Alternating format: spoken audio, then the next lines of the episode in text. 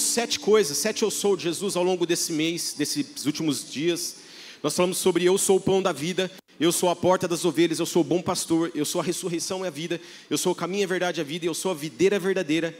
E hoje nós vamos ver aqui que Jesus é a luz do mundo. E eu queria começar contando uma história para vocês. Eu, nós temos uma cunhada que ela mora nos Estados Unidos. Ela, durante uma época, ela morava ali em New Jersey, é ali próximo a, a Nova York e ali de Manhattan. Então, sempre que a gente ia visitar a minha cunhada, a gente não tinha como não passear em Nova York, não é verdade?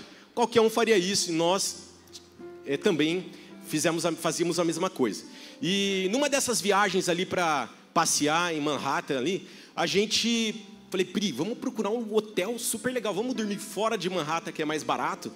E nós escolhemos uma cidade chamada Hoboken. Alguns conhecem. Quem conhece Hoboken aqui? Alguns conhecem. É lindo lugar, de frente para a ilha de Manhattan. É uma das vistas mais lindas que tem lá. Eu posso te garantir. Se um dia você for para lá, procure esse lugar. Onde tem o Cake Boss lá. Quem gosta desse programa, não sei se existe ainda, mas tem a loja dele lá, é famoso por esse lugar.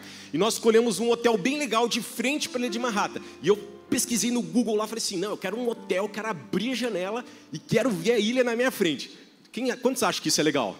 Né? E aí cheguei na, na recepção do hotel ali para fazer o check-in, a moça me disse assim, pastor, é, pastor não, você, você quer dormir de frente para Manhattan ou de frente para Hoboken? Eu fiz assim, tipo, oi?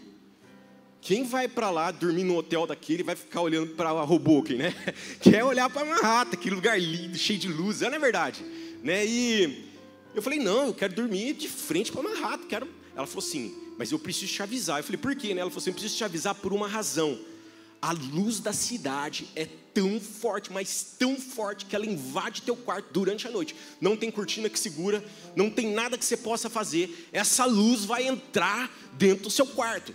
Eu falei, beleza, é isso que eu quero. Eu fiz essa reserva já para esse quarto. É só você me dar a chave, eu falei para ela. E aí ela disse assim: então assina um termo. Ela me deu um termo para eu assinar de que eu estava fazendo a decisão de escolher para que a luz entrasse ali no meu quarto. Você tem noção disso, gente? Parece até brincadeira, né? Mas eu tive que assinar um termo de que eu estava decidindo por aquela vista, porque eles devem ter problema, né? Aquela coisa, o hóspede vai lá, dorme no meio da madrugada, três da manhã. Pelo amor de Deus, me dá um quarto virado para outro lado, que tem uma, um sol dentro do meu quarto.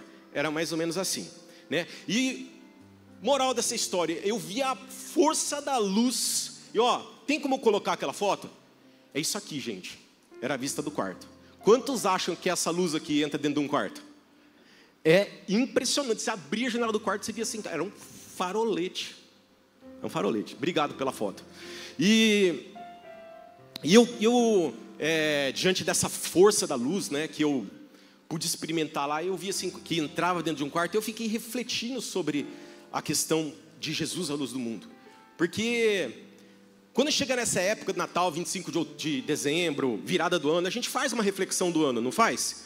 Pensa nas coisas que passaram, pensam nas coisas do futuro que nós vamos viver no próximo ano. E, e diante dessa reflexão, muitas vezes, a gente vê que a gente está como um quarto escuro cheio de ferida, machucado, triste, desmotivado, sem esperança. Às vezes vivendo em pecado, fazendo coisas erradas, e a gente se vê como aquele quarto, mas uma luz de uma cidade não pode entrar e iluminar a tua vida. Ela pode iluminar um quarto escuro de um hotel, de uma casa, mas ele não pode mudar a tua condição. E João 8,12 diz assim: que eu sou a luz do mundo, que me, quem me segue de modo algum andará em trevas, mas terá a luz da vida. E da mesma, da mesma forma que uma cortina de um quarto de hotel não podia impedir a luz daquela cidade de entrar. Eu quero te dizer uma coisa: que não tem nada que pode impedir a luz de Jesus entrar na tua escuridão e na tua vida. Você pode dizer amém? Nada. E eu queria falar sobre três verdades sobre o Natal aqui nessa manhã. Eu queria colocar, pedir para colocar aqui. E eu queria falar sobre Jesus nasceu como luz do mundo. Nós vamos ver que Jesus nasceu para revelar a luz do mundo. E Jesus nasceu para nos fazer luz do mundo. E a gente vai entender o porquê Fizemos a ordenação um dia de Natal, um dia festivo, onde nós estamos comemorando o nascimento de Jesus. Nós vamos entender qual é a relação desse, desse momento de consagração com tudo aquilo que nós estamos fazendo. Porque isso afeta a minha vida e a tua vida. Mas o primeiro ponto aqui, queria que vocês abrissem comigo nesse trecho de João 12,46, que fala que Jesus nasceu como luz do mundo. Abre lá comigo.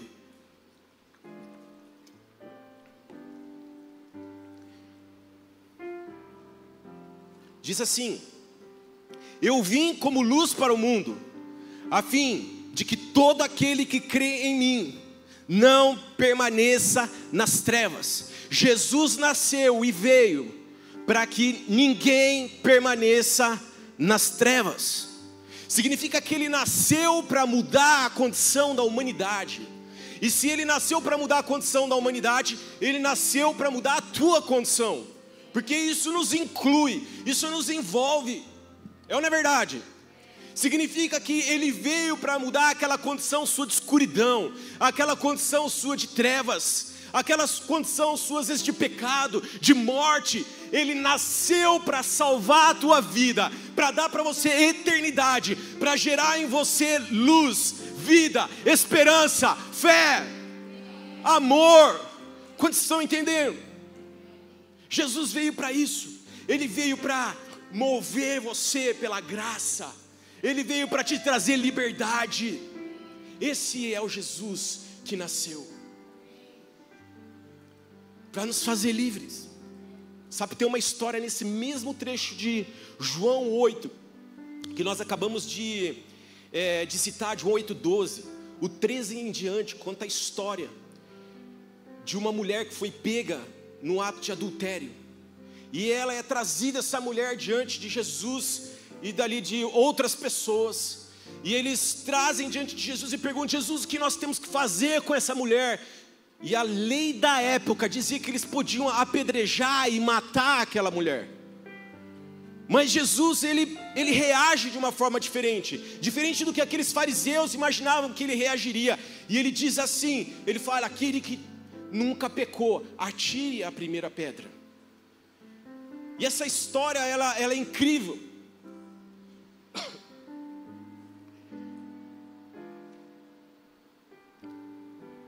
O verso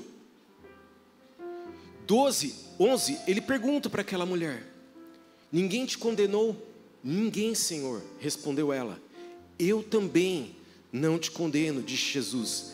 Agora vá e abandone a sua vida de pecado. Para Jesus, eu queria te dizer uma coisa: um fato não é um fim. Qual é o problema que você está passando hoje? Qual a luta que você está vivendo hoje? Qual a dificuldade que você está enfrentando? Não é o fim. Eu quero te dizer uma coisa: quem, é, quem diz para você que é o fim é o diabo, é o inimigo que quer te paralisar, que quer te matar, quer impedir que você seja a luz.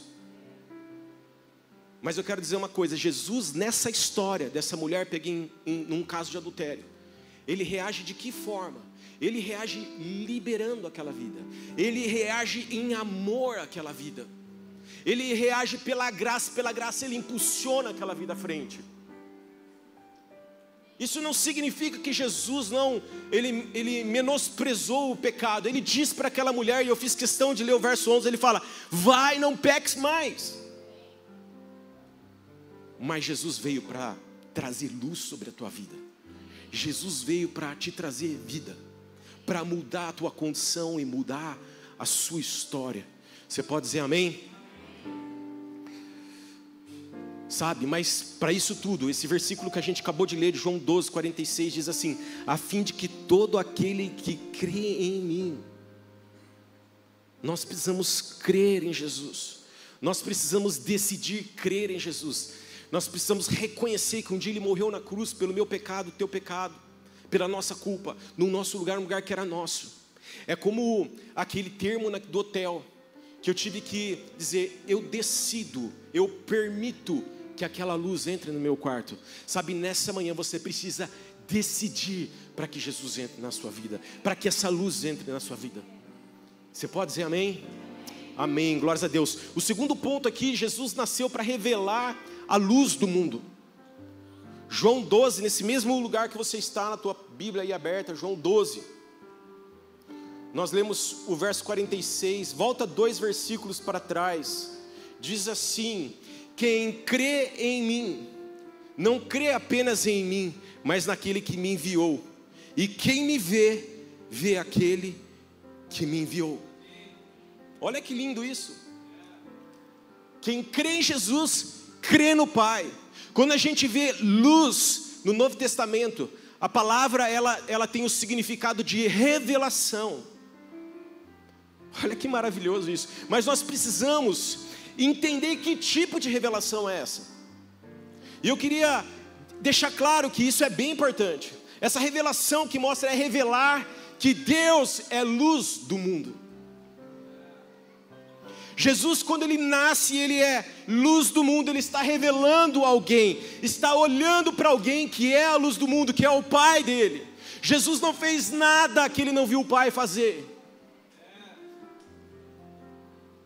Deus é luz. 1 João 1,5 diz: Deus é luz, nele não há trevas alguma. E como que Jesus revela isso na sua vida, na sua trajetória? Sendo luz. Segunda revelação que a gente vê, é, segunda forma como Jesus revela o Pai, é mostrando o amor do Pai à humanidade. A gente acabou de ver uma história de uma mulher pegando em adultério, e Jesus manifesta amor sobre aquela vida. E isso é muito importante. Porque às vezes isso é uma das coisas que nos, em algum momento da tua história pode ter até te afastado de Deus. A religiosidade, a condenação te impediu de viver um cristianismo onde há liberdade, um cristianismo de amor e de vida. Mas aqui a gente vê, eu peguei uma história específica em João, capítulo 9, abre lá comigo. Jesus revela o Pai de forma prática. E eu peguei essa história específica porque ela começa assim. João 9, de 5 a 7, diz assim: Enquanto estou no mundo, eu sou a luz do mundo, Jesus diz. Enquanto eu estou no mundo, eu sou a luz do mundo. Você pode dizer amém? E ele continua o versículo em seguida e fala: Dito isso, cuspiu no chão, misturou a terra com saliva e aplicou-a nos olhos do cego. Então lhe disse: Vá lavar-se no tanque de Siloé, que significa enviado. Ele foi, lavou-se e voltou vendo. E foi isso que Jesus fazia. Jesus ele curava os enfermos. Jesus ensinava a palavra. Jesus libertava os cativos. E Jesus nessa história ele cura um cego. Mas eu queria chamar atenção para duas coisas nessa história, porque não é só um mover natural. Eu creio que Jesus vai usar você também para estender as mãos a alguém necessitado e revelar o Pai dessa maneira. Você crê nisso? Mas eu quero te dizer uma coisa nessa história. É tão interessante que está escrito lá no, na Bíblia, fala assim: lavou-se e voltou vendo, e ele fala que significa enviado. Eu quero te dizer uma coisa: tem um significado espiritual essa história. Jesus ele ele ele está aqui nessa manhã para liberar os teus olhos para voltar a enxergar com precisão. Talvez algumas situações da sua vida, talvez alguma algo que você passou nesse ano de 2024, como que cegou você e você e te paralisou. E algo te diz que você não vai avançar, que você não vai prosperar, que as coisas não vão acontecer na tua vida. Isso o diabo está tentando te dizer isso, mas Jesus vai fazer as escamas dos teus olhos caírem nessa manhã. Ele está aqui. Através do Espírito Santo, Ele está te tocando e tocando os teus olhos. E aí, esse mesmo trecho fala lá, que significa enviado, tanque de, Salo, de, de Siloé, significa que significa enviado. E dessa forma nós vamos ser enviados. Você pode dizer amém? Dessa forma, curados, restaurados, libertos, nós vamos ser enviados para ser luz neste mundo. E através, esse versículo fala, né, esse trecho que a gente acabou de ler, fala: quem crê em mim não crê apenas em mim, mas naquele que me enviou.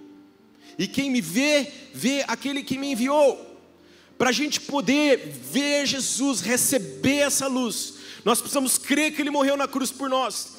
Então Ele revela a salvação, Ele traz identidade para nós. Jesus Ele mostra que nós somos filhos de Deus através dessa caminhada.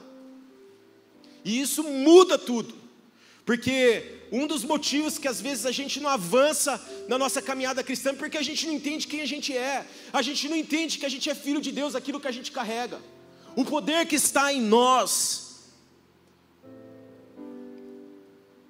João 10, 10 diz: Jesus disse: O ladrão veio apenas para furtar, matar e destruir, mas eu vim para que vocês tenham vida e vida abundância. Nós somos filhos de Deus. Como você tem caminhado e vivido os seus dias? Você tem caminhado como filho de Deus? Essa revelação que Jesus veio trazer sobre o Pai, que nós somos filhos dele. Amém? Sabe, João 9,5 diz: Mas enquanto estou aqui no mundo, Jesus falando, enquanto estou aqui no mundo, eu sou a luz do mundo.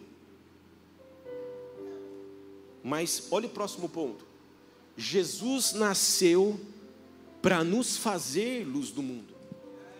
Uau! Mateus 5, abre lá Mateus capítulo 5. Mateus capítulo 5, versículo 14 a 16 diz: Vocês são a luz do mundo. Fala assim: Eu sou a luz do mundo. Uma cidade construída sobre um monte não pode ser escondida. E ninguém acende uma lâmpada e a coloca num lugar onde fica escondida, nem debaixo de um cesto ao contrário, coloca a lâmpada num lugar onde todos podem ver, e assim ilumina a todos os que estão na casa. Portanto, que a luz que há em vocês não seja escuridão. Sabe aquela luz do mundo que a gente ouviu a história lá de, de Manhattan? Que tem poder para entrar dentro de um quarto. Você vê que é interessante que quando a gente vê aqui que eu sou a luz do mundo, Jesus usa algumas coisas muito interessantes. Ele usa o cesto, ele usa uma lâmpada, ele usa um monte, ele usa a palavra casa. E eu quero te dizer uma coisa: a verdadeira luz que pode transformar a humanidade é a luz de Deus. É a única luz poderosa para mudar a condição, condições. Como assim, pastor? Como é que a gente pode mudar o ambiente do nosso trabalho? Fala aí, levando essa luz do mundo, que é Jesus, para o lugar do teu trabalho. Como a minha família pode ser transformada? Levando Jesus, a luz do mundo, para a tua família. Qual a situação natural do teu lado? Como o quarto de uma casa que precisa ser invadida pela luz de Jesus. Sabe, se a gente não entende isso, a gente não vive o propósito de Deus para as nossas vidas. Está entendendo? É que nem aqueles aqueles é, espias de Moisés, quando eles vão espiar a terra prometida, aqueles dez espias voltam e falam assim: não tem jeito não, o povo lá é gigante, são muitos, deu ruim. Porque eles não tinham entendimento de quem eles eram, eles deixaram de viver o propósito de Deus para a vida deles. Faz sentido? Está lá em Números 13 isso. E agora, o que nos impede muitas vezes de sermos essa luz no mundo? É a iniquidade, é a carnalidade, é a incredulidade. São as coisas que às vezes impedem a gente de ser essa luz aqui, nesse tempo. Mas o segredo para que a gente possa combater tudo isso na nossa vida é o quebrantamento. Você pode dizer amém? Se arrependa dos seus pecados, reconheça os seus pecados diante de Deus e permita Ele invadir a escuridão na sua vida e tomar o controle e conduzir e direcionar a tua vida. Porque quando a gente fala que Jesus nasceu para nos fazer luz do mundo, Ele como, esse luz do, dessa, como essa luz do mundo, Ele direciona a nossa caminhada. Como é, como é que eu vivo minha vida é, sem falhar, sem pecar? Através dessa luz do mundo em mim. Me direcionando, me mostrando o que eu devo fazer, quais os valores que eu tenho que ter, quais as minhas prioridades, como eu devo agir em cada situação. Sabe, Filipenses 2,15 diz: De modo que ninguém possa acusá-los, levem uma vida pura e inculpável como filhos de Deus, brilhando como luzes resplandecentes no mundo cheio de gente corrompida e perversa. Deus se revela na terra através de mim e de você. Você pode dizer amém? Deus é um Deus invisível, mas Ele pode ser visto na tua vida. E Ele quer que você seja essa luz do mundo. Isso tem a ver com o nosso chamado, com aquilo que Ele tem para nós. Agora há pouco nós consagramos pastores aqui. É sobre isso. Jesus nasce para, como homem, ele vive como homem para revelar quem Deus era. E para que depois nós, salvos, pudéssemos brilhar esta luz no mundo. Nós estamos aqui na terra hoje em carne, Deus quer nos usar para isso onde nós estamos. Natal é isso. Quando a gente pensa no significado de Natal como aquele que nasceu, Jesus que nasceu, pensa no aspecto da responsabilidade que eu tenho como cristão de ser luz no mundo. Jesus nasceu para que ele pudesse um dia morrer na cruz por nós e nós pudéssemos ser luz do mundo. Então, quem Deus vai usar para transformar a terra, a humanidade, para trazer luz sobre a escuridão, escuridão da humanidade? Eu e você. Fala, eu. E vira para a pessoa que está do seu lado e fala, você. Glórias a Deus por isso.